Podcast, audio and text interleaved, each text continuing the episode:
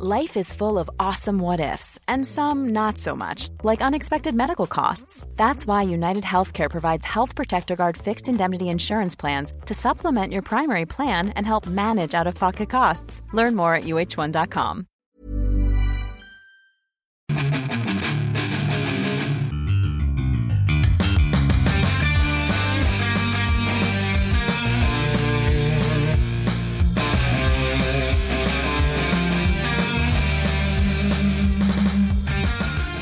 Bienvenidos a otro programa más de Fuera del Control. Mi nombre es Memo García, mejor conocido como Memo Hierbas, y eh, agradecemos que nos esperaran en nuestras vacaciones obligadas. Eh, habíamos entrado en huelga, pero bueno, ya se llegó a un pequeño acuerdo, no con todos los miembros, pero menos Rodolfo dijo que sí. Cedí, cedí ante la presión. Sí, el, el, buen lobo de mar, de lobo de cumbres, cedió ante la, ante la presión de los eh, escuchas, los radio escuchas o los follower escuchas o los fan escuchas que exigían eh, que regresara el podcast de Fuera del Control. Eh, gracias, gracias Rodo por haber aceptado eh, el, trato. Lamentablemente, pues Mega no lo aceptó. Sí, mira, la verdad es que estoy un poco aquí a regañadientes, pero no sé, es que la gente lo aclamaba y pues por no dejarlos abandonados, pero sí, ya, ya me echó mega el ojo de que, eh, ¿qué onda? ¿Por qué estás yendo? Y todavía no deberíamos de ir por la huelga y no sé qué, pero bueno, pues a, ver qué, a ver qué onda, luego seguimos platicando de las negociaciones, ¿no? A ver, a ver qué sucede. Oye, es que está bien curioso. Ahorita que hablamos de la huelga, eh, que sí está, está dura la huelga actual ahorita. No solamente los escritores que ya lleva creo que un mes en la huelga de los escritores, sino que también eh, pues ya se unieron eh, la asociación ¿no? de actores eh, en, esta huelga. anteriormente ya se había dado una huelga de escritores hace unos años. Bien recordamos que una de las películas que más recuerdo que fue afectada por la huelga de los escritores fue la de Quantum of Solace, la segunda película de Daniel Craig como James Bond, que hasta el mismo Daniel Craig le entró a, escribir parte de ahí del guion y él lo dijo, la verdad no soy escritor, una película muy criticada, un guion flojo, una historia que no fue muy buena, tiene algunas buenas escenas de acción, pero me lo sacaron adelante. Eh, pero, eh, y ya se habían dado otras huelgas anteriormente, pero una huelga donde estuvieran involucrados tanto como los escritores como los actores, creo que no se daba desde 1960 aproximadamente, algo así. O sea, ya tenía rato que no se cedía algo así. Mm. Y, creo que eh, cabe recalcar que no es eh, no, nada más, no nada más, ah, quiero más dinero, sino que están peleando muchas cosas como la cuestión del uso de la inteligencia artificial. Eh, bien sabemos que en algunas películas recordamos, por ejemplo, la de Rogue One, donde a Lea la utilizan, eh, utilizan su imagen y sale este personaje. Incluso también el gobernador Talkin eh, lo traen de vuelta eh, con la inteligencia artificial. También lo vimos, ¿no? A Luke Skywalker en Mandalorian. Pero, pero bueno, ellos lo están autorizando. Utilizando su imagen, prestó su voz eh, ahí hicieron algunos arreglos y lo vimos a un Luke Skywalker eh, joven. Eh, bien sabemos también, por ejemplo, Bruce Willis, que decidió, o más bien vendió los derechos del uso de su imagen, ahora que él ya de plano, pues, se retiró de la actuación por cuestiones de salud. Y de hecho, creo que hace poco salió un comercial donde ya están haciendo el uso de la imagen de Bruce Willis. Eh, creo que es algo que sí afecta bastante a la industria. Podría cambiar el rumbo de, de cómo vemos las cosas, qué puede pasar. Hay, personas que están a favor, hay personas que están en contra. De hecho, hay declaraciones eh, por parte de, no, no solamente de celebridades, sino de gente que pues, está detrás de todo el dinero, ¿no? Creo que el presidente de Nintendo, de Nintendo, perdón, de Disney, este Bob, eh, tuvo una declaración de que realmente el vato no le importa nada. o sea, son que eh, los dueños son personas que reciben millones de dólares diariamente, ¿no? Sí. Sí, no, es que, híjole, hay un chorro de cosas. Está complicado entrarle ahí al, tema, pero pues más o menos ahí como fuiste diciendo, eh, hay mucho antecedente de esto. Me acuerdo también, no sé, la segunda temporada de, por ejemplo, de la serie de Héroes que la primera fue un exitazo y la segunda, todos, ¿qué es esto? Y fue por eso. Muchas series, películas que le pegó toda esta huelga y en su, de los escritores en ese momento y en su momento fue como, pues ahora sí que era más de los escritores, ¿no? Pero el hecho de que se estén uniendo los actores ahora también es porque se están dando cuenta que con estas cuestiones que dices del uso digital de sus parecidos, eh, de la facilidad, entre comillas, para eh, usar su parecido a través de computadora y que ponérselas a una otra persona encima y que parezca que son ellos. O sea, se están dando cuenta que mucho de su trabajo o de su eh, esfuerzo, su toque como artistas puede verse en peligro, ¿no? Y, pues también a lo mejor el, la AI, por ejemplo, ahorita pues que te genera a lo mejor textos y dices, bueno, se, he visto por ejemplo algunas que dicen, no, pues es que no tienen ni la complejidad ni nada, pero muchas veces eh, cuando son series, por ejemplo, eh, o alguna película así intermedia, intermedia, de que, ay, esta escena vamos a dejar que la genere un AI, no sé. Entonces se está como que los actores también empezaron a sentir como que, oye, es que también nos pueden reemplazar a nosotros. Y ahorita, eh, también la verdad es que hay una brecha, pero cañona, en cuanto a lo que perciben los actores de dinero. Y que ellos creo que tienen más oportunidad de tener eh, lo que le dicen ganancias residuales o regalías cuando se retransmite alguna película, una serie o todo esto eh, y, los, y los escritores, hasta donde yo sé, no tienen nada. O sea, trabajan así como que al día de que estoy escribiendo para tal serie. Se acaba la serie y se acabó mi, mi, este, ingreso monetario, ¿no?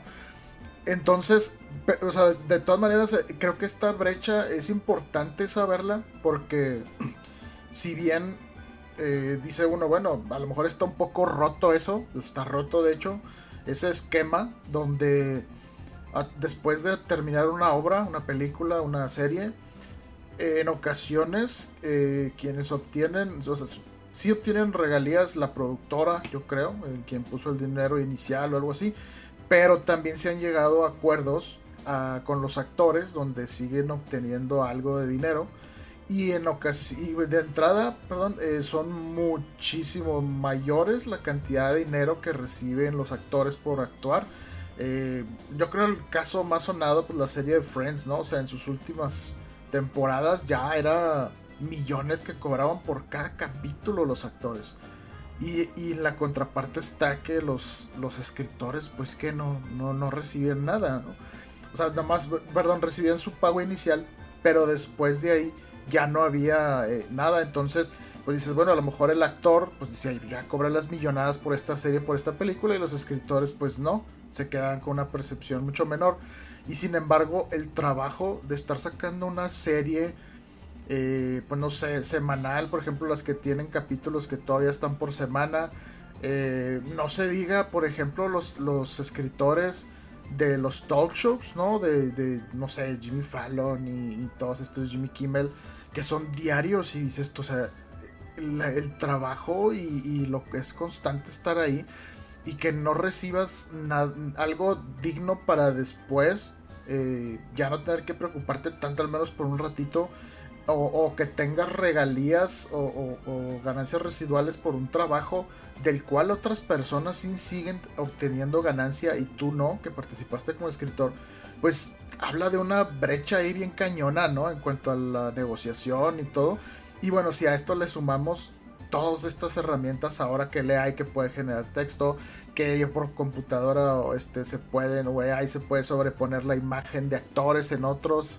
Eh, entonces, pues ya es como que una preocupación ya a nivel mayor, ¿no? Y creo que también los actores, a lo mejor digo, en las, en las huelgas anteriores, pues no habían, no se habían sumado, pero pues porque no les, no les afectaba a ellos, ¿no?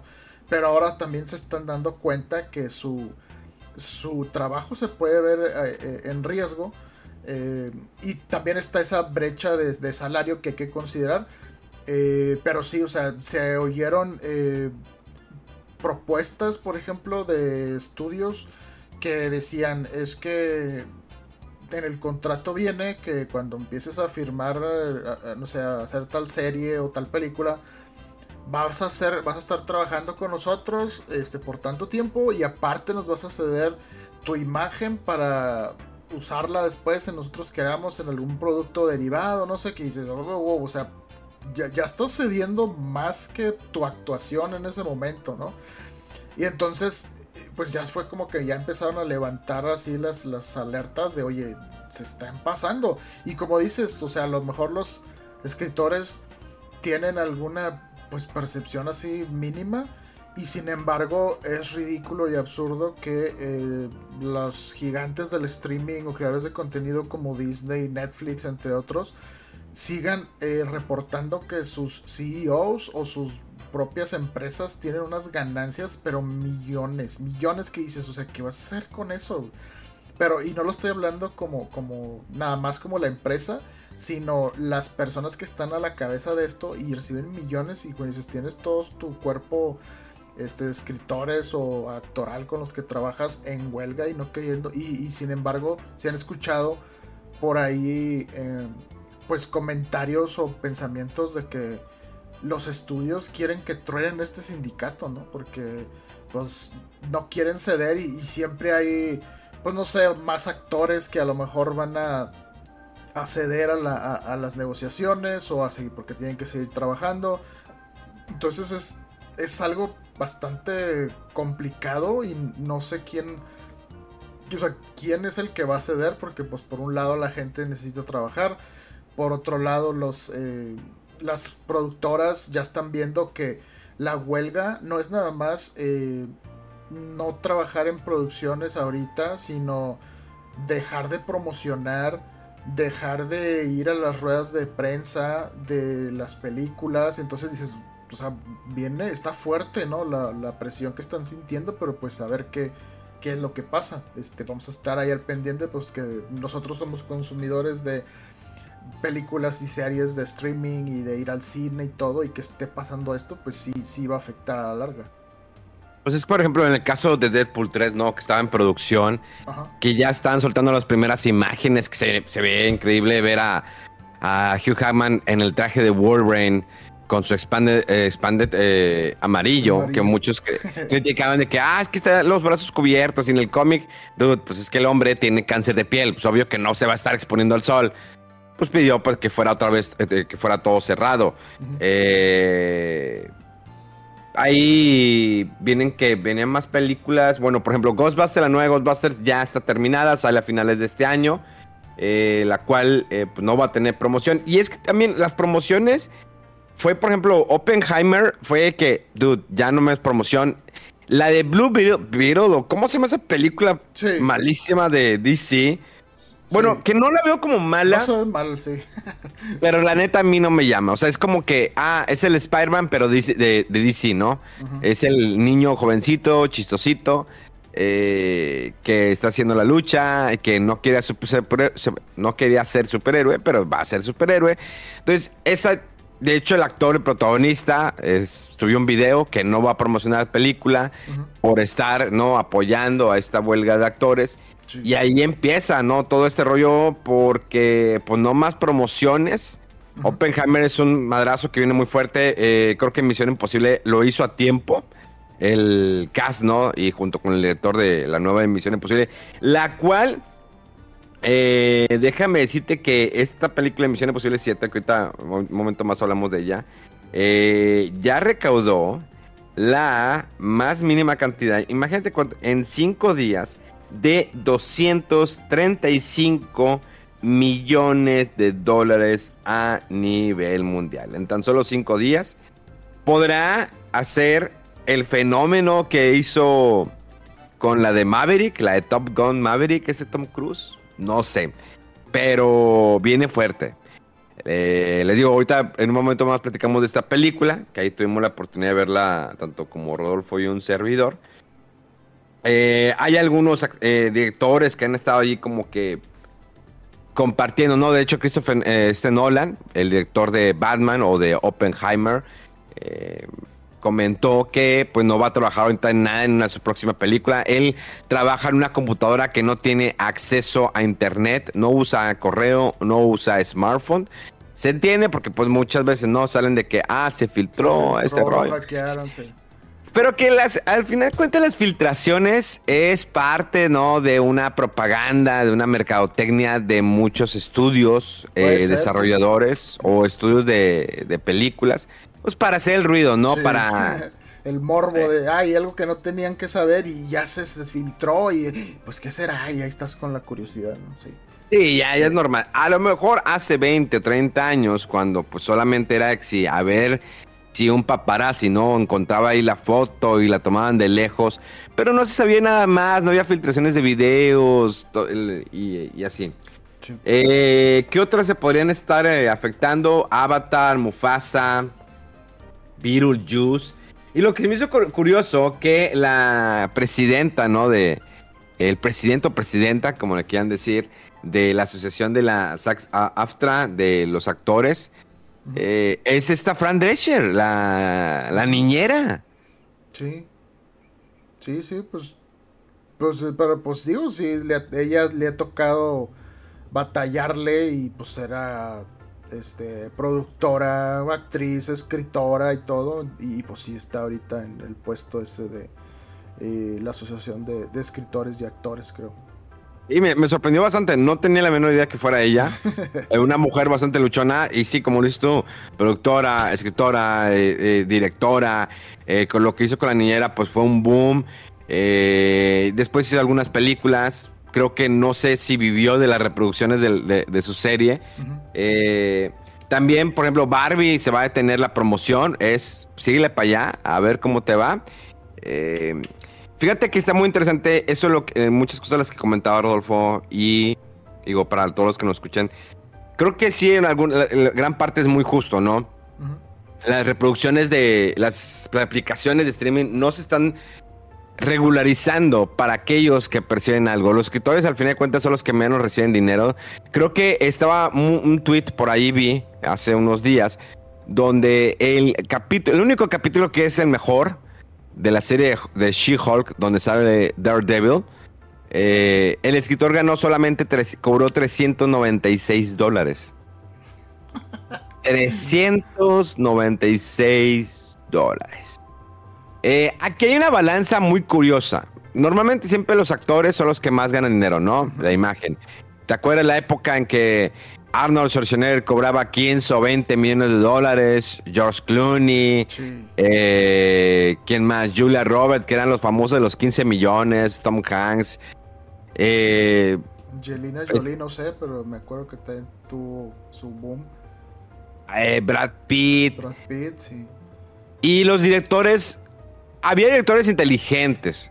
Había directores que pedían de que, ah, quiero esto y más un porcentaje y hacían ahí, ¿no? Su chanchulle para recibir su buena lana. Pero al final, eh, los, escritores son los que menos reciben desafortunadamente. Y, por ejemplo, si antes no había el streaming y se reproducía, eh, por ejemplo, en el caso, por ejemplo, Friends, que siempre es un caso muy sonado. No sé si puedes, eh, o a ver si buscamos ¿Cuánto ganan? ¿Cuánto ganan los de Friends por, eh, Friends por las repeticiones? A ver. Eh, cada actor se cobra. Por otro lado, en la ah, ah, no, no, no, no. ¿Cuánto ganan? Ah, no dice. Pues eh, te digo, a lo mejor el caso de Friends, no sé si reciban ahorita regalías. Pero en su momento era una barbaridad lo que estaban cobrando por cada capítulo. No por temporada, por capítulo. O sea, eran millones de dólares. Y estamos hablando de hace, ¿qué? ¿20 años? ¿30? Ahorita reciben 20 millones de dólares anualmente. anualmente. Y es un contrato, y me acuerdo que este Ross, este Ross Geller, bueno, no me acuerdo cómo se llama el actor, eh, este... David Schwimmer. Ándale. Fue el que buscó que tuvieran, que ganaran más todos sus amigos, que fuera parejo esto. Que no hubiera que, ah, yo gano, gano. Él fue el que buscó que todos ganaran. Creo que ganan un millón, ganaban un millón de dólares por capítulo. No recuerdo bien. Algo así o hasta más, ¿eh? Sí, estaba Eh, muy pasado. Y ahorita pues tienen el, el acuerdo 20 millones de dólares anualmente. Pero por ejemplo, Chandler, este, que es Matthew Perry, Ujú. sí, ¿verdad? Pues ya está, está, está soltero, está divorciado, problemas de alcohol, eh, está con una bolsa eh, pegada a su intestino. ¿A poco tienen colostomía? No Sí. Ah, no sabía eso. se, se acabó ese hombre y pues, toda la lana del mundo y ahí está, solo. Eh, Joey creo que, pues creo que está casado. Eh, Jennifer Aniston por ahí todavía de repente sale con este Adam Sandler haciendo películas. Eh, este Ross, pues de repente también saliendo todavía películas. Esta Mónica Geller, a ver, salió en la nueva de Scream, en la última creo. Sí. sí. Que cómo le pedalean esa franquicia. Eh, y pues ya, digo, no sabemos fuera de ahí los demás actores y cuánto más generaron. Creo que cuánto ganaba, ¿no? El, el famoso, el mesero, ¿no? El que siempre está enamorado de... Ah, sí. Gunter, ya- ¿no? O algo así se llamaba, Sí. creo. Que ya falleció lamentablemente. Eh, pero pues ellos hicieron un buen deal. Y ahorita actualmente sí, las series están en Netflix, están en Amazon, están todas las, lo, eh, lo que son las plataformas. Les pagarán por view, por click. ¿Cómo está eso? Es como Spotify, ¿no? Spotify tiene creo que un buen arreglo con los...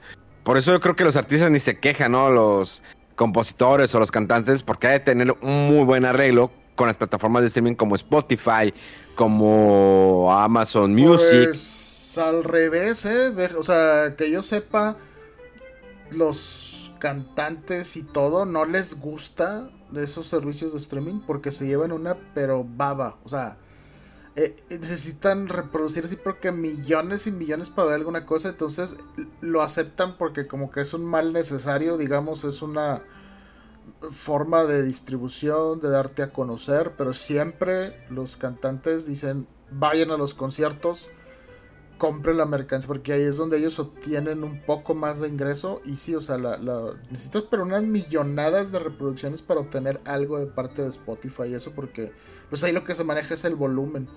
Este, pero sí hay, Sí. hay gente que, que no le gusta y que nunca ha estado de acuerdo. Incluso creo recordar que hay algunos artistas por ahí que no tienen su música en estas plataformas por esas razones, porque no ven nada. O sea, sienten que se les deprecia mucho su, su trabajo ahí.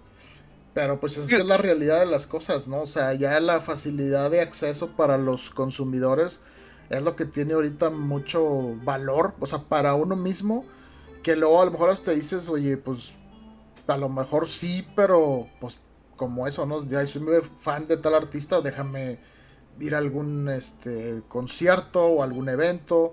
Eh, soy muy fan de alguna película, de algún actor, de algún director. Déjame ir a lo mejor al cine a verla porque a lo mejor ahí les llega un poco más de dinero, no sé. O sea, porque muchas veces, ah, pues en streaming y en streaming. Y claro que está chido, está padre, está conveniente. Pero yo creo que está súper al final lo que les llega ya a los, a los actores o a la gente que trabajó ahí sobre todo, ¿no? O sea, no sé, los escritores ahorita en este momento, pero los productores, los que andan ahí eh, trabajando en la producción, que los de las escenografías, camarógrafos, esos no ven ya, pero nada, nada de esto de regalías. Entonces sí como que está, hay mucho desbalance ahí, cómo está, cómo está construido esto, ¿no? Y pues sí, cuando ahorita ya están viendo los mismos actores que también su trabajo se puede poner en riesgo por estas herramientas de, de inteligencia artificial y demás, pues ya es como que, oye, a lo mejor seguimos nosotros. Entonces hay que ponernos al tiro. Híjoles. Oye, hago un paréntesis eh, porque estaba viendo que había un rumor, ¿no? Que iban a hacer una película de el del submarino, ¿no? Que bajó a ver el Titanic y, pues, tuvo una implosión, Ajá. que fallecieron eh, del Ocean Gate y ya salió James Cameron, dijo, ¿saben qué? Yo no soy de responder rumores, pero eh, necesito hacerlo ahora. Yo no estoy en pláticas de hacer una película sobre Ocean Gate. Ni lo estaré, ni lo voy a estar. O sea, negado. Ahora bien, eh, Ocean Gate, que es la empresa detrás de este submarino, que eh, lamentablemente fallecieron eh, varias personas, pues ya cerró sus redes sociales, ¿eh? pues es que ya le ha estado lloviendo y ya, o sea, ya todo el mundo conoce quiénes son y qué hacen. Y claro que jamás yo creo se van a parar ahí con ellos. Entonces, eh, esa empresa yo creo que ya, ya se quemó, ya. Tiene que reconstruirse de otra manera o formarse por otro lado porque ya no. Sí, está cañón.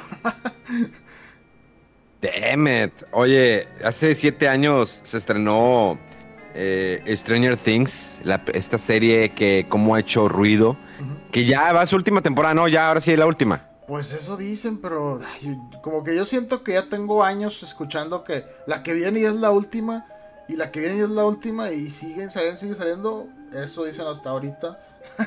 pero pues quién sabe. Y, según sus creadores que no, que ese era el, el plan original que tenían, pero no sé, a mí yo sí siento como que de repente ya está muy, muy estirada.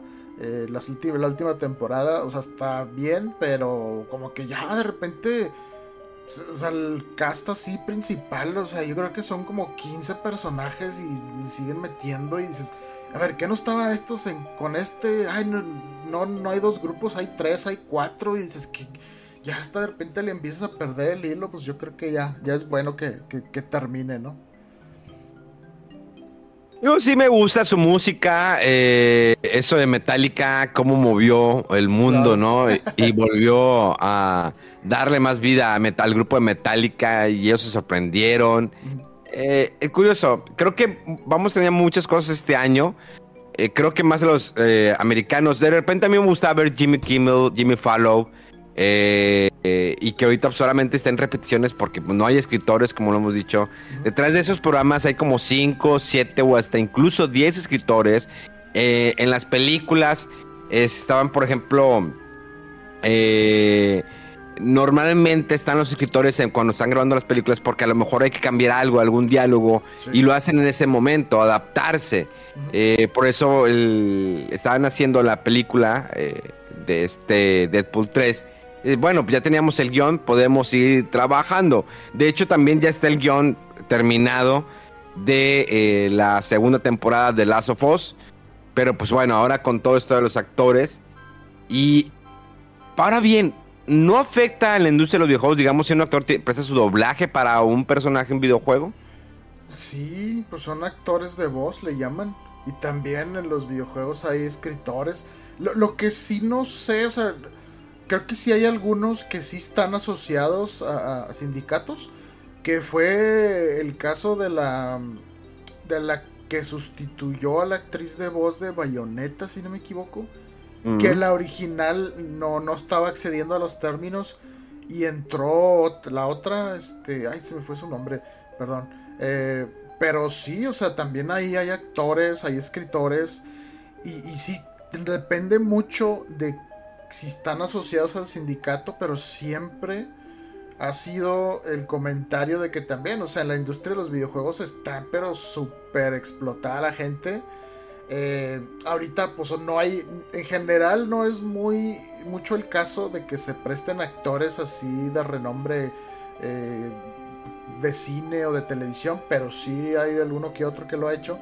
Eh, pero sí, o sea, de que sindicatos de, de no sé, de programadores, de con gente que hace modela, este, no sé, los personajes, todo eso, o sea, siempre también ha sido eh, un tema porque a veces se da mucho abuso por parte de algunas eh, casas desarrolladoras, incluso que los explotan, que no, que, que no, hace muchos años, no sé si recuerdas como que hubo una controversia ahí con EA y que las esposas de los de EA, porque, o sea, decían que sus, o sea, ya no veían a sus maridos, pues, sus cuentas estaban prácticamente esclavizados trabajando mucho tiempo.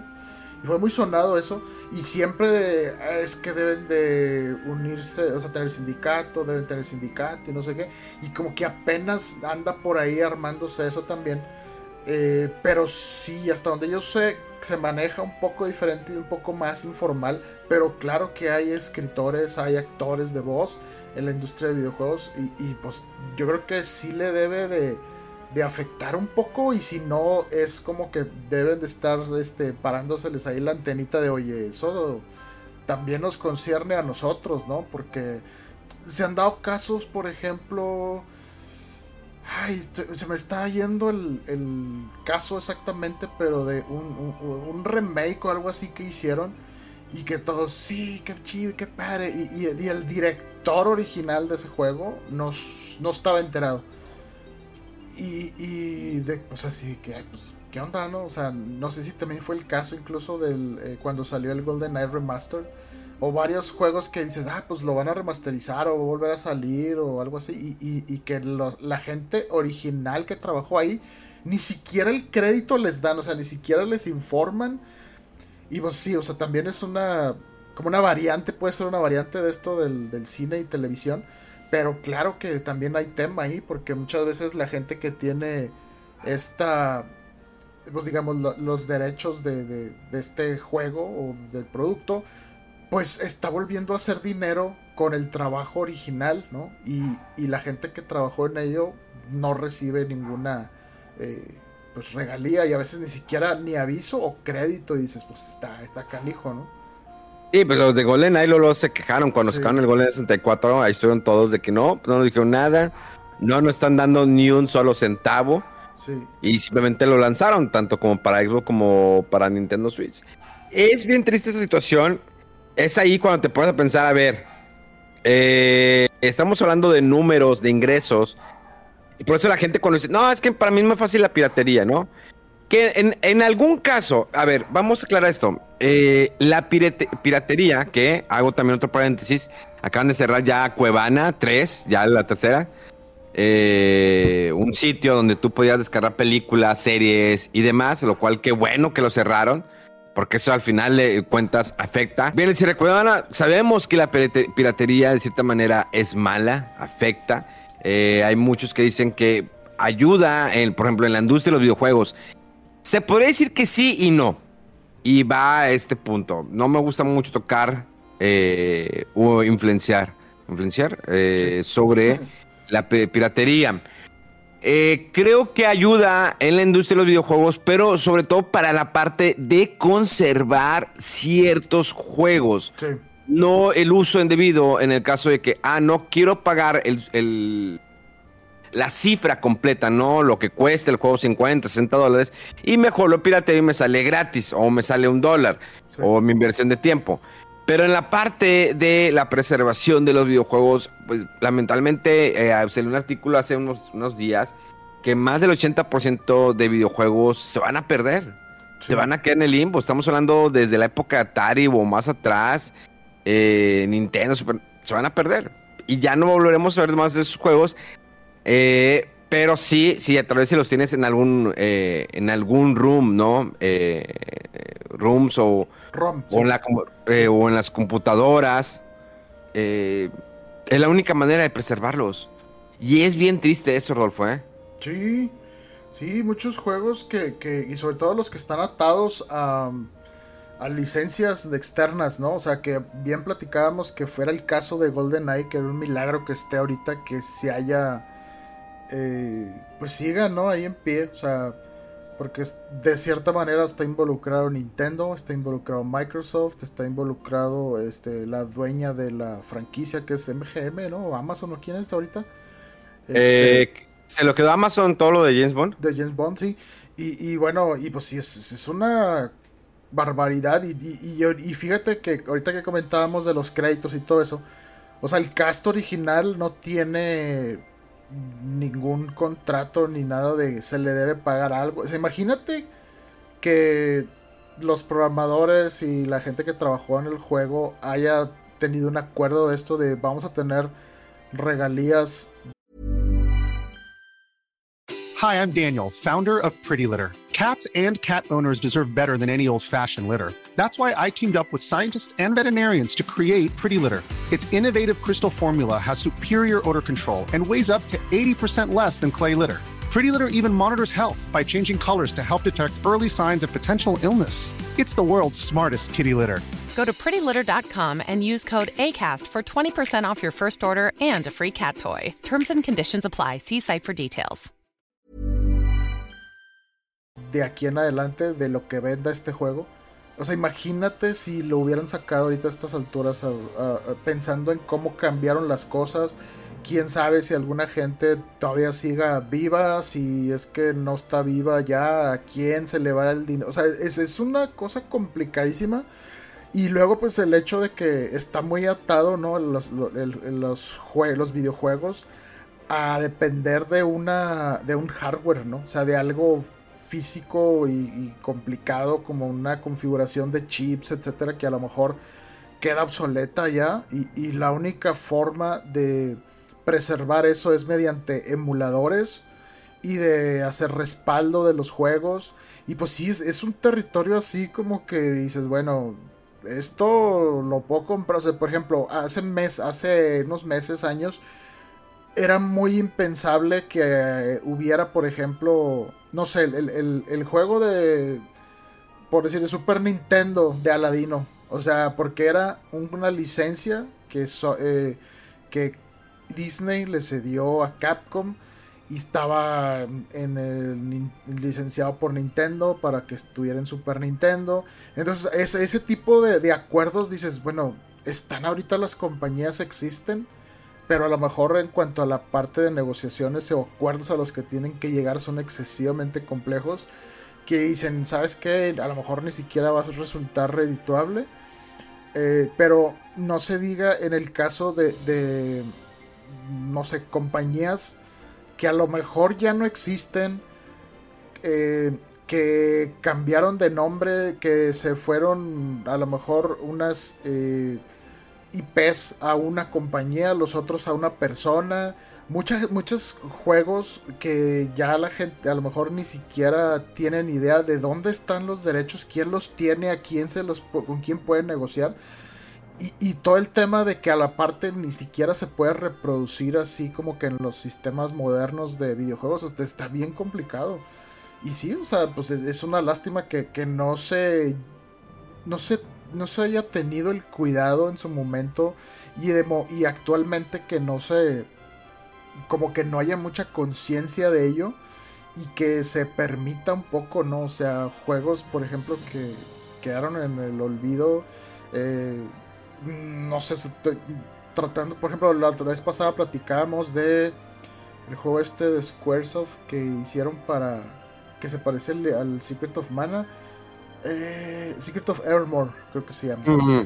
que ese, juego eh, lo hizo una filial de Square eh, de América en su momento. Y ahorita ese juego no ha habido ni ports, ni, hay, ni remakes ni intenciones de nada. Y dices, bueno, pues, pues, ese juego qué, o sea, ¿quién tiene los derechos? Lo pueden sacar, está libre, sigue siendo de Square. Eh, y ya ves que se fusionó con Enix y demás cosas. Y sí, o sea, no, no, no, no sé muchas propiedades en qué andan. Y todas las que tenía Enix, por ejemplo, con creo que las desarrolladores así menores comentábamos, este, Seven Saga, eh, Paladin's Quest, eh, por ejemplo, el hecho que saliera este juego de, el de Acracer, ¿no? Cuando fue el remake, dices, ah, o sea, sorprendió, sí. sorprende porque dices, o sea, esta franquicia está súper olvidada y, no se veían intenciones de que, de que la retomaran ni nada. Y pues bueno, pasó y pues qué chido, ¿no? Pero sí hay muchos juegos así que se quedan ahí en el olvido y, pues quién sabe qué, qué vaya a pasar. O sea, no sé, el juego, por ejemplo, de de Gremlins de Nintendo. Uh. Que está bastante competente, la música está muy chida, está muy divertido el juego. Pero ni siquiera recuerdo yo quién lo hizo, no sé si fue Sunsoft o, alguna. Y eh, yéndonos por esa misma línea, el juego original de Batman en Nintendo, también ese sí es de Sunsoft. Y, y son compañías que de cierta forma están, pero jugando un rol menor ahorita en la industria pero en su momento fueron muy grandes. Tenía la licencia que les dio, pues no sé, DC o no sé quién la tenía. eh, para hacer un juego de Batman o de ese calibre. Y ahorita, pues claro que no, o sea, Warner ya tiene su... Eh, o sea, DC pues está juntada ahí con Warner, creo, para hacer las propiedades y los juegos y todo. Y estaban los derechos de otra compañía para ese juego y pues cómo lo rescatas, o sea, le tienes que pagar algo a los que lo hicieron originalmente, a la compañía es un tema, es un tema que tiene muchas ramificaciones, muchos implicados y no sabes a veces bien cómo lidiar con todo eso. Y, sobre todo a final de cuentas lo que importa es que sea redituable, ¿no? Porque pues no se van a aventar a toda esta complejidad legal y de regalías y cosas si no les va a quedar dinero. O sea, es, es muy poco probable que sucedan esas cosas. Oye, nada más salió el 2, ¿verdad? Gremlins 2. Ah, sí, perdón, sí, sí, se llama Gremlins 2, que en ese momento se tomaba como que, ah, este juego es la continuación de la película, pero nada que ver, o sea, no hay un Gremlins 1, o sea, nada más se llama Gremlins 2. ¿Es de Sunsoft? Fíjate. Sunsoft, sí. Qué bonito juego, sí me acuerdo. Sí estaba medio difícil, ¿eh? Sí, más o menos sí, pero no se comparaba al Batman. Yo creo que el Batman estaba más difícil. Pero ah, fíjate, fíjate que qué curioso, porque por ejemplo, yo creo que los juegos estos de Sunsoft, también el de... Eh, ay, se me fue el nombre. De este monito que ibas como que en un carrito nave y que se bajaba y estaba chiquitito, se veía, pero chiquitito así en el mapa de Nintendo era. y muy bueno que tuvo unas como remakes o reimaginaciones. Eh, ah, Blaster Master, Blaster Master. Ah, eh, el original creo también era de Sunsoft y todos estos juegos tenían música pero bien chida, bien chida. Y dices, o sea, estos vatos que se dejaron el alma ahí, que tienes bien grabada su música de esos juegos. Eh, o sea, fue una cosa como ahorita dijiste de los, el, de los escritores del mejor episodio este de She-Hulk, que han de haber visto una baba de lo que de lo que recibió ese juego y ay, por hacer una musiquita. Y ahorita que está tan, no sé, grabada en la conciencia de mucha gente, y si llegan a sacar un remake o algo, va a estar la gente emocionada. Y esa gente que trabajó, no, muy probablemente no vaya a ver nada de las, de, las ganancias derivadas de su trabajo original. Y así es como la industria no va destruyendo sueños. Se nos va, nos va acabando. Eh, creo que, y al final de cuentas, el tener una copia digital no te hace dueña de ella, ¿eh? claro, sí, no, no. si tienes una copia física, sí. Me acuerdo que hace unos días alguien me comentó en una de mis redes sociales eh, yo compartí, ¿no? Que tengo pues una parte, ¿no? En mi colección y en eso se vieron algunos juegos de Nintendo Switch. Una persona respondió, no, yo no sé por qué coleccionas eh, juegos físicos, yo todo lo tengo digitales, tengo como 89 juegos digitales. Ah. Eh, por lo cual yo le, le dije, yo tengo el, el, triple de lo que tú tienes de, juegos digitales, idiota. No, no le contesté así.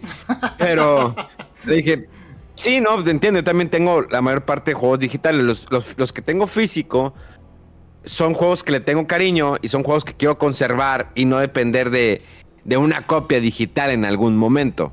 Sí, de que el servidor o que ya no están, ya no puedes bajar o algo así. Es como la colección de, los tres Marios, ¿no? Del Mario Sunshine, Mario 64 y Mario Galaxy. pues ya no está a la venta y en algún momento pues puede desaparecer y bye bye. Sí, sí, sí. Este, otro tema ahí también lo del los, juegos físicos y digitales. O sea, yo entiendo también la, practicidad del, producto digital. Y también en unas, eh, eh, como que, ya lo he comentado antes, ahorita porque tengo el Xbox este que es del Series S y pues todo es digital. Y porque he visto que, que como que al menos Xbox tiene mucho...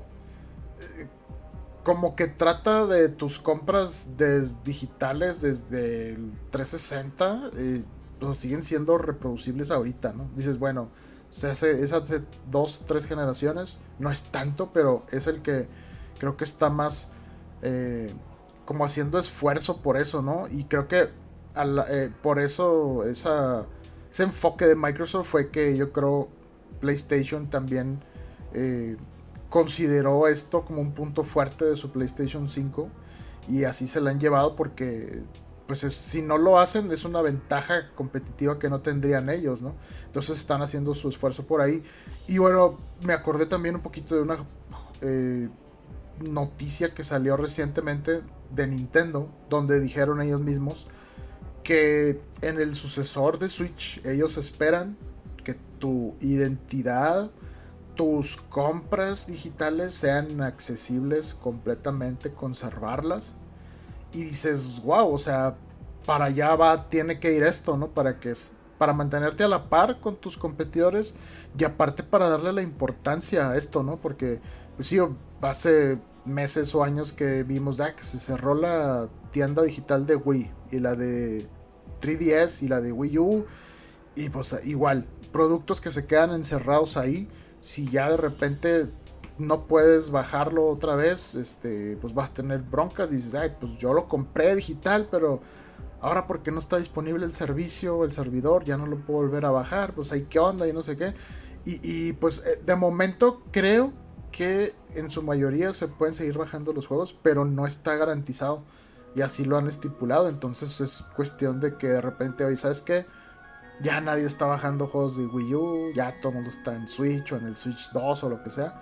Pues ya dale gas ahí a los servidores, no tiene sentido ese gasto, estar conservando ahí todo ese equipo o esa infraestructura para darle soporte a, a, todos estos sistemas de descargas anteriores, viejos, ya dale cuello.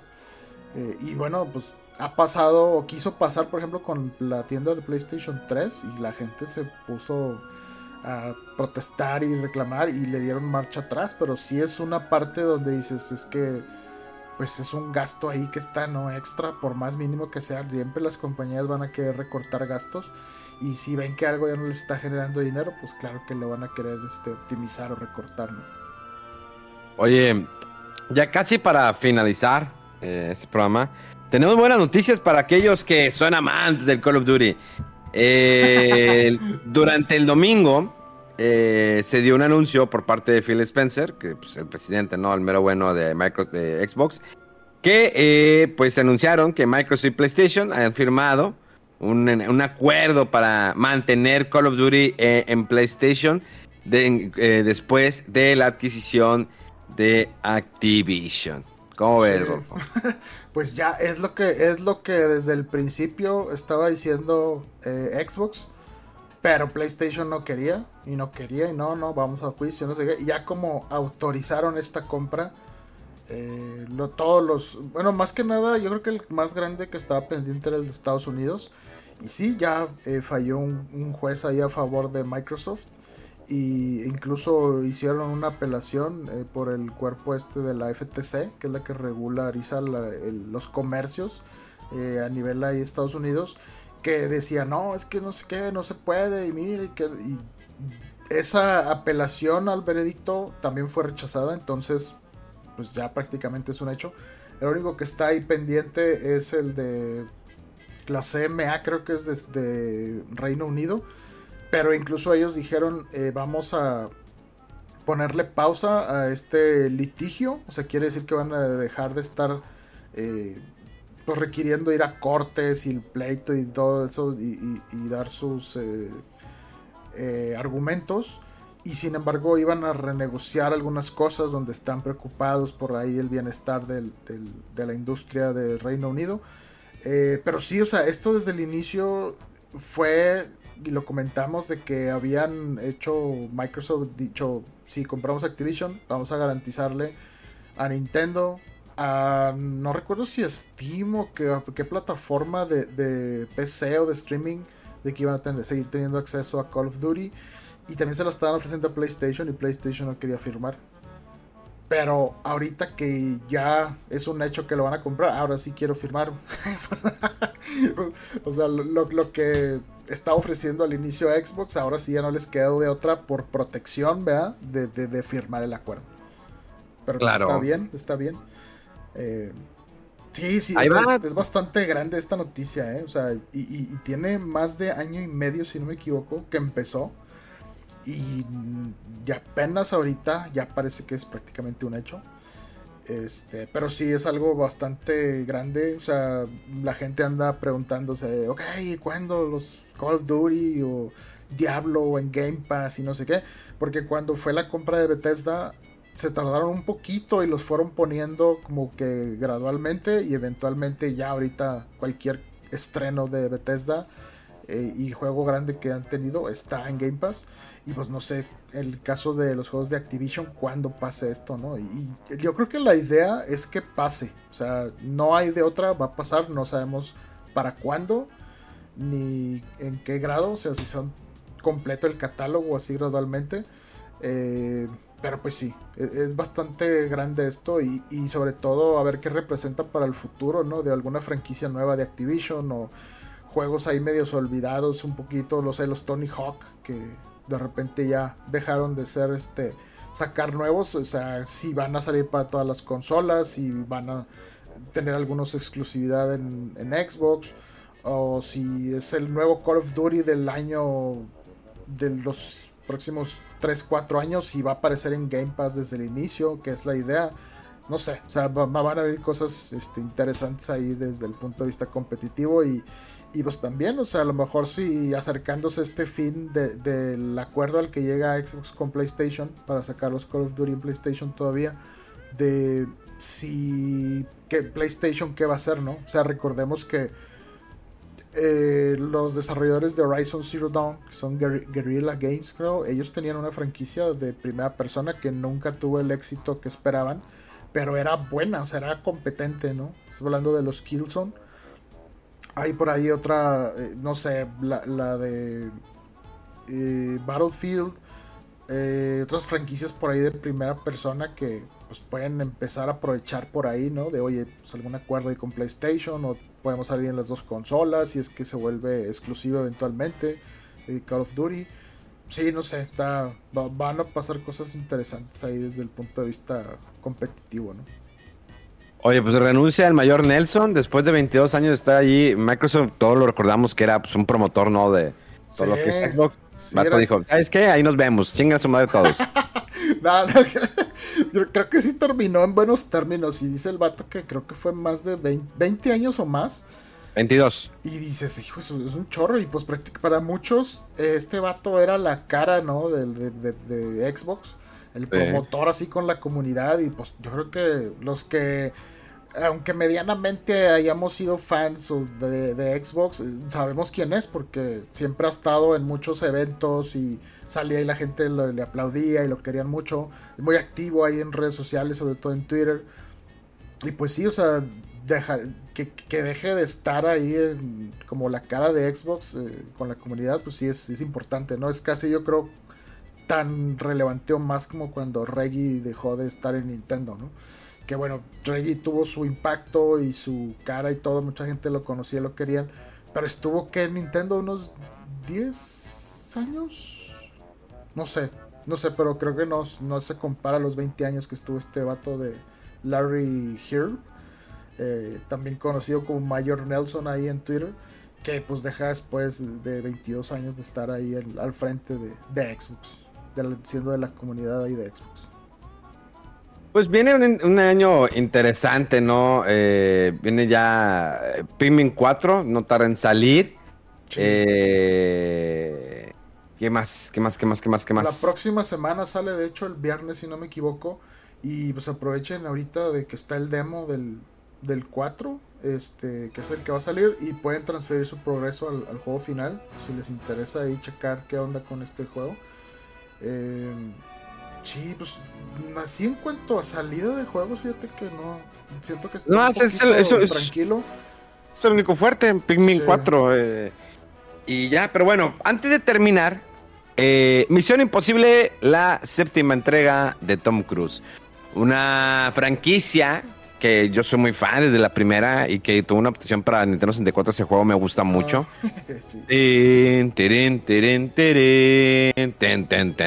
Que la música del uno, de la 1 no la usaron mucho en el 2 porque creo que fue Hans Zimmer, este señor aunque hace música. Eh, bueno, compone música como para temas como de Batman, con Christopher Nolan. De hecho, hace la, la mayoría de las películas de Christopher Nolan están con música de Hans Zimmer. Y que de hecho la 2 fue la única que no me gustó, que la de John Woo, porque está muy enfocada a la acción. Pero la 3 fue la primera película que dirigió el señor G.G. Abrams, que después fue odiado por Star Wars. Eh, muy buena película la 3. Increíble eh, el guion, la producción, las, las, secuencias de acción. Y a partir de ahí ya le dio Tom Cruise por hacer todas sus... Eh, ¿Cómo se dice? Sí, no utilizar dobles. Y hasta la fecha lo sigue haciendo y en esta séptima lo vuelve a sorprender. La historia no es la mejor, definitivamente. Puedo considerar que es una de las mejores películas de, Tom Cruise, sí.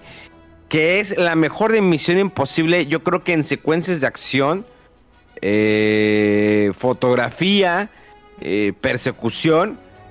Pero no es el mejor, la mejor historia. Ya cuando pues está integrada la inteligencia artificial, obvio que pues tienes que eh, adaptarte, ¿no? A las nuevas tendencias. Aquí el, malo, ¿no? Es la inteligencia artificial. Y es, ah, está, curioso, bien. Está curioso. Entonces, no es su fuerte, sin embargo, se defiende. Y creo que hay una secuencia, la del tren, que sea un poquito ahí el CGI, que fue lo que a lo mejor, pues, se, me, se le quita ese saborcito, ¿no? Que le mete siempre Tom Cruise eh, en no usar dobles. ¿Todo? Sí, sí, sí. De hecho, está bien la película y sí, das cuenta, pues es lo que puse por ahí en mi, review. Y, sí, o sea, eso de que sea un AI, como que lo se hace sentir que está muy actual la película. Pero también se siente.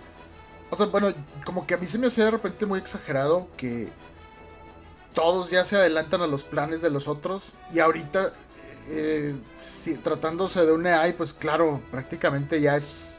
Eh, lo puede todo, ¿no? Lo puede adivinar todo y dices, o sea, no sé, ya como que le quita un poquito ahí de. Como de. no sé si realismo puede ser.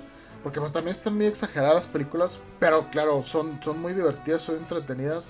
Que acá manera de chiste yo estaba comentando que bueno, no tan de chiste, que son películas palomeras, pero no me refiero en mal sentido, sino que se disfrutan para salir al cine, pasártela bien, comer palomitas y, bien. O sea, no, no es.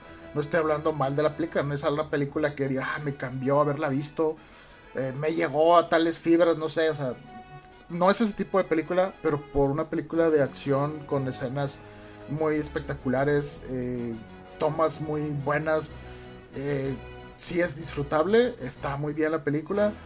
Em, y sí, esa, escena de, Fíjate que en esa del tren, sí también como que dije, es que... O sea, algo, algo la hace ver no tan realista ya. Y si, pues, si se usó CGI, que es obviamente muy entendible por el riesgo que, o sea, lo, lo que pasa.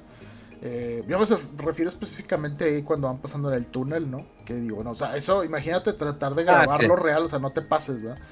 Eh, se entiende. Pero fíjate, e-, eso me recordó mucho a la primera emisión Imposible. Por eso yo, cuando también mi reseña, cuando escribí, dije, ¿saben qué? Hay algunas escenas que me recuerdan mucho a Misión Imposible 1. La secuencia también de la pelea en el tren. Y eso que era, el otro era un tren bala, ¿eh? Ah. y este yo creo que se veía más rápido aquí, ¿no? sí. sí. pero pues yo creo que hay, más cuidados, ¿no? Este, por, por, el riesgo ahí que, que, puede representar en el... Es que esa escena sí está bien complicada, está, muy chida, está padre la película. Y, bueno, sí, y, a diferencia, fíjate, de, por ejemplo, la, la última que salió de de, de Spider-Man. Spider-Verse, esa, cosa. Esa, sí, la última que salió. Que sentí bastante anticlimático cómo termina y porque es la. O sea, es una película intermedia para la eventual conclusión que viene después. En esta emisión imposible al menos sí se sintió como que, ok, tuvo su alto, su clímax y va a continuar y me dejó bien, con buen sabor de boca, ¿no? O sea, sí se nota que va a seguir, pero no es algo así que, que diga, ah, venía lo más chido y me lo cortaron, ¿no?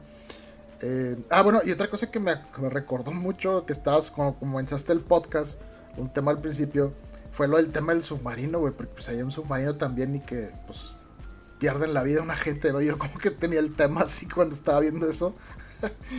dije, ah, sí, por ahí? ay, dije, qué fuerte, ¿no? O sea, fue coincidencia de, lo que pasó. Claro. Pero dije, qué fuerte, qué fuerte se, puso esto. Sí. Pero bueno, Una película que no es palomera. Disculpen aquí las declaraciones de mi compañero Rodolfo. Es una película de acción, aventura al estilo Tom Cruise.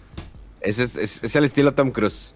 Sí. Eh, palomera, palomera, otras cosas. Oye,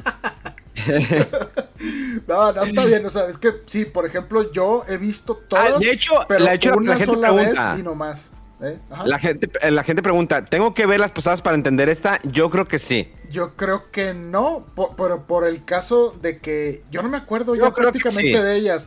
Pero sí, o sea, son los dos puntos de vista. Y Pero es que a ti no te yo- importa. Entonces, como a ti no, No, te no, importa, no. a ti, por eso dices que, que- que no. Pero, no, pero sí, escucha, o sea, la gente puede ir y disfrutar de esta si no ha visto las anteriores. Pero obvio, si las has visto y las tienes frescas y eres fan, vas a encontrarle todavía más cosas chidas. O sea, no, no es algo que es que es primordial. O sea, te vas a perder Claro o no vas sí. a. No, no. Claro que sí es primordial. ¿Por qué? Porque sale, sale un personaje de la 1. Pero ahí te explican, personajes- ahí te explican quién era y sale el flashback y sale la escena de lo relevante que pasó antes para que tengas Pero el no te dicen, pero no te dicen, no, no te dicen por qué él está enojado con él, por qué no confía en él. Bueno, pues sí, pero pues es que te digo, no, es necesario. Tam- también la chica, esta chica que sale, eh, ¿por qué se separa? ¿Por qué hay algo con ella? ¿Por qué Tom Cruise no puede tener una relación? Tienes que ver las pasadas. Si te interesa. Si nada más quieres ir como Rodolfo, nada más a palomear y a, a ver jiji, jaja, dale, date. Pero si realmente quieres ver la película y apreciarla bien, el arte de Tom Cruise. Las mamador, güey. no, ya te pasaste, güey. Ya te faltó la copita de vino como Omega, güey. Es el, eh, es el arte de Tom Cruise. Es el arte. Ahorita este hombre es el del momento, ¿no? Bueno. Este hombre está- el, año, el año pasado salvó el cine Tom Cruise con, eh, con Top Gun. Y ahora lo vuelve, lo va a hacer con, con Misión Imposible. O sea, está, está regresando a esas películas de acción. Sin de hacer de menos las películas independientes o incluso la de todo en todas partes, que es un peliculón. Que de hecho, les recomiendo que vean. Hay una serie que se llama Netflix, que es del mismo estudio, la de eh, Beer, creo, o cómo se llama. No sé si la has visto. Eh, ah, es que me estoy confundiendo. Hay una que se llama Beef y otra de Bear. Ándale. Ah, creo que la, la- es la de Beef, ¿no? La de es Beef la de es coreana, ¿no? O as- asiática, creo.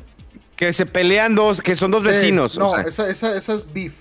Esa es la de Beef. Ok, sí, vean sí. la de Beef del estudio A64. Qué maravilla de serie. O sea, es un solo shot. No, creo que sí, ¿verdad? Son, son cinco o seis capítulos o más. Eh, yo me clavé impresionante. No conozco a ningún actor.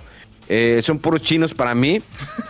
Eh, Sí, no la he pero visto, pero he oído maravillas de ella y No, mucha te- curiosidad. Pepas, es que qué buen cap- capítulo. O sea, cómo se va. Hay cosas que sacas por conclusión. ah, sí, no, sí, por ahí va. Ah, pero la verdad da unos giros que no te, no, no te esperas. Entonces, eh, y te digo, Misión Imposible sigue siendo una película de acción, una película de que la siquiera la puedes ver una vez, pasa dos años y la puedes volver a ver. No es una película que tengas que poner, poner atención a todos los detalles. Sin embargo, está eh, volviendo, ¿no? A revivir ese cine de, de- de acción. Creo que en algún momento nos saturamos de los el cine de los eh, superhéroes. Estuvimos muy saturados, tanto como Marvel como los, las películas chafas de DC. Fue una saturación impresionante y que ahorita todos están pedaleando por sobrevivir los superhéroes. Porque ya no fue lo mismo, ya, o sea, después de lo de, creo que de Endgame, ahí debieron haberle parado por un rato. Creo que la estiraron, no ha funcionado, ni las series han funcionado como que si- quisieran ellos que funcionaran. No estoy diciendo que sean malas. Estoy viendo la se- eh, la invasión secreta, la de Nick Fury.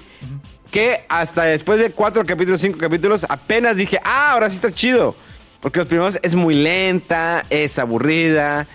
Si, no es- si buscas acción, no es lo tuyo, lo de Nick Fury, porque no es acción. Y apenas está agarrando vuelo y apenas se va viendo toda la conspiración que hay detrás de eso. Entonces creo que eh, Papito Tom Cruise, con su cine de arte, está salvando el cine de nueva cuenta.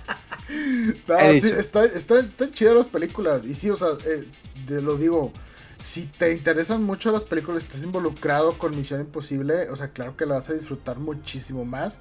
Pero de, de cualquier cosa te puedes clavar lo que quieras. Los juegos de Pokémon, hay gente que se enamora y que está clavadísima en el postgame y en la parte competitiva. O sea, depende de qué tanto la quieras disfrutar, una cosa, y te puedes clavar en muchas cosas que aparentemente no tienen eh, la profundidad que, que, que, pareciera, pero sí, sí la tienen algunas cosas. Eh, y pues sí, yo estas, estas películas de Misión Imposible no las he, o sea, las he visto todas y solamente una vez y las me han gustado, pero oye, la original o la primera de esta de Tom Cruise es de hace más de 25 años, si no me equivoco, es del 96. Sí, tienes años. es que ahorita que decías que te clavas y que profundo, pensé que estabas describiendo una película porno, ¿eh? O sea. pues si tú estás bien clavadote con Tom Cruise, güey, pues no sé. Ya cada quien. No, estoy clavado en el cine de arte. Acabas de decir papito Tom Cruise, güey.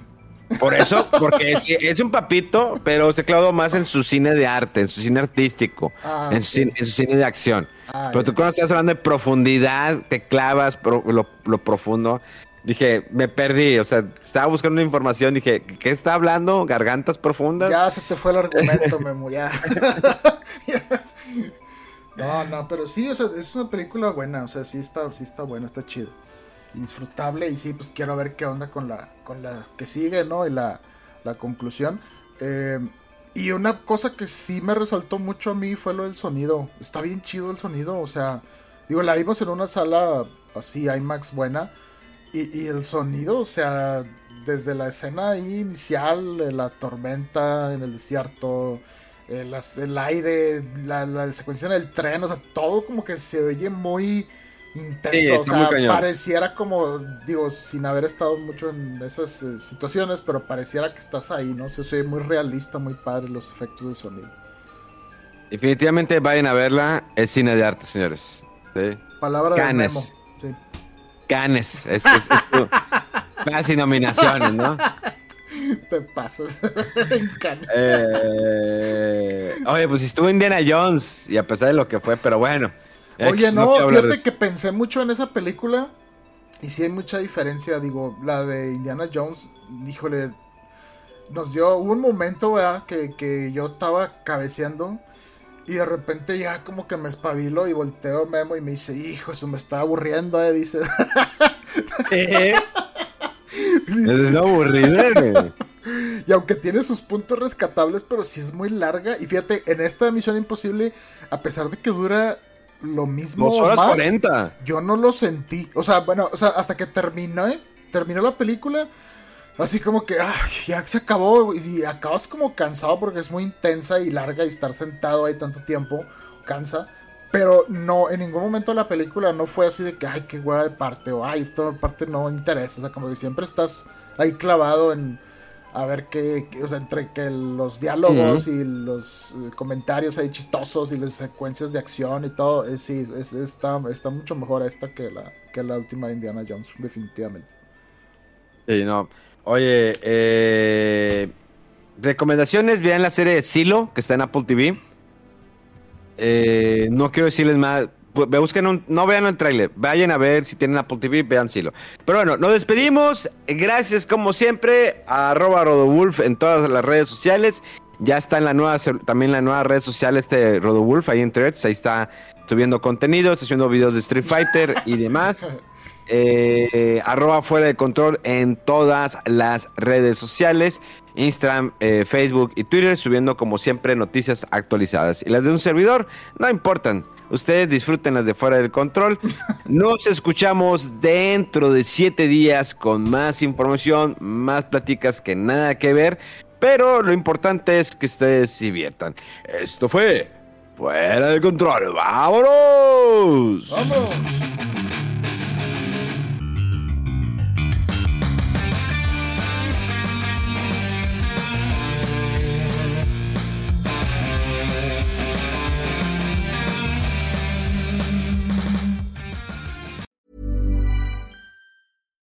Hi, I'm Daniel, founder of Pretty Litter. Cats and cat owners deserve better than any old fashioned litter. That's why I teamed up with scientists and veterinarians to create Pretty Litter. Its innovative crystal formula has superior odor control and weighs up to 80% less than clay litter.